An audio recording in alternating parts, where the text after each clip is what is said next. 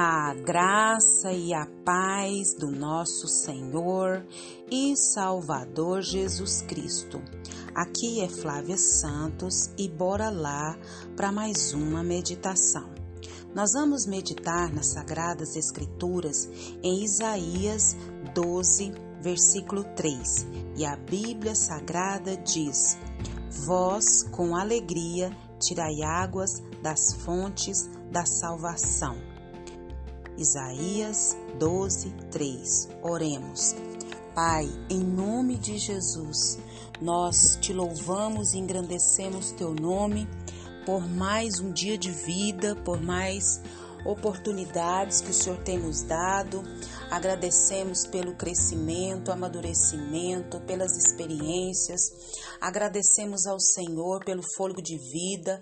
Agradecemos pelas tuas misericórdias que se renovam a cada manhã. Agradecemos porque foi o Senhor que nos escolheu, foi o Senhor que nos chamou pelo nome e nós não temos palavras para expressar toda a nossa gratidão, todo o nosso louvor a Ti. Pai eterno, perdoa os nossos pecados, perdoa tudo que há em nós que não te agrada, principalmente os pecados que nos são resistentes, que o Espírito do Senhor nos convença e nos ajude, Pai. Pai amado, clamamos a Ti uma vez mais pelas autoridades. Palavra do Senhor diz que é para nós orarmos pelas nossas autoridades. E nós oramos por todas as autoridades que estão sobre nós. Ó Senhor, que o Senhor vá de encontro a cada uma, Pai. E que cada um, Pai, venha ao pleno conhecimento da verdade. Clamamos a Ti, Pai, pelas autoridades governamentais, pelo presidente da República, pelos governantes do maior ao menor. Que o Espírito do Senhor trabalhe, que o Espírito do Senhor fale, que o Espírito do Senhor os convença do pecado, do juízo e da justiça. Nós clamamos a Ti nessa hora, Pai, e suplicamos, ó Deus, em nome de Jesus. Pai eterno, também pedimos ao Senhor, Pai, que vá de encontro à nação brasileira.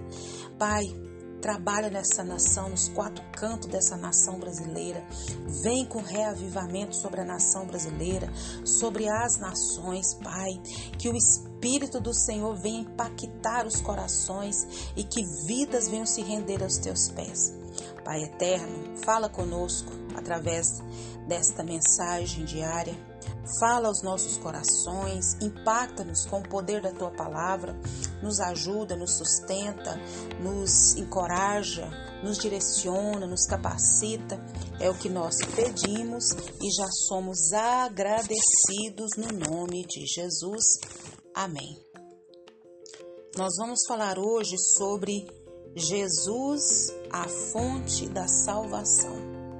Jesus, a fonte da salvação. E não sei se vocês já passaram pela experiência de muita sede, principalmente num tempo de calor, e que você anseia, que você deseja tomar bastante água e se saciar e se refrescar e se deleitar com aquela água? Pois é, nós vamos falar sobre isso. E nós entendemos que é, esse texto que nós lemos é uma das profecias que fala sobre Jesus. E nós sabemos que o profeta Isaías, ele ele 700 anos antes de Cristo, ele estava o quê? Apontando para ele ao falar dessa água da fonte da salvação. Isso. Tá falando aqui o quê? Vós com alegria tirai água das fontes da salvação. Águas da fonte da salvação. Então Jesus, ele é a fonte dessa salvação, né?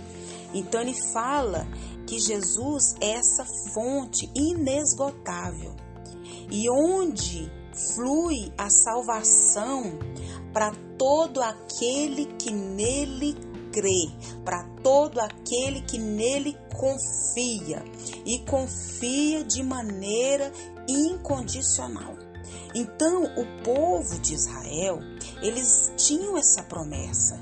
Eles sabiam que, os, que o Messias ele traria para para os sedentos de água da vida, nós não estamos falando da água física, do copo com água que a gente liga o nosso a nossa o nosso bebedouro, o nosso filtro e toma, mas falando da água da vida eterna.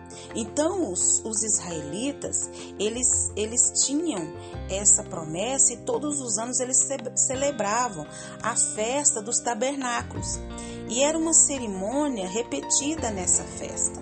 O que que acontecia? era seguido, né, o sacerdote, seguido por uma multidão, ele, eles iam à fonte de Siloé e enchia a água um vaso de ouro, então levava para o templo e derramavam no altar com a esperança de que quando o Messias é, chegasse, o povo tiraria água dessa fonte inesgotável, dessa fonte de salvação que é Jesus Cristo.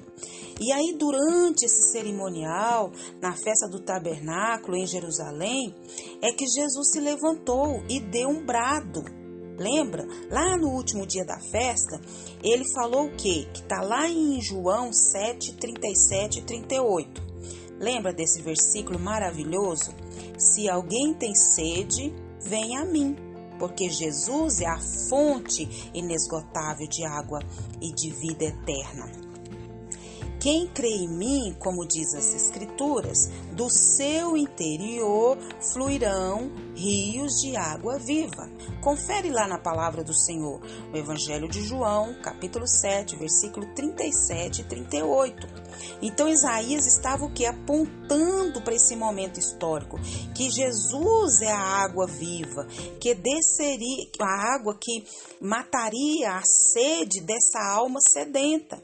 Né? Então Jesus é o único Jesus é a fonte da salvação e ele é o único que pode satisfazer os anseios mais profundos da alma humana. Só ele satisfaz o coração do, do homem, do ser humano, de toda a humanidade que está o que? Aflita.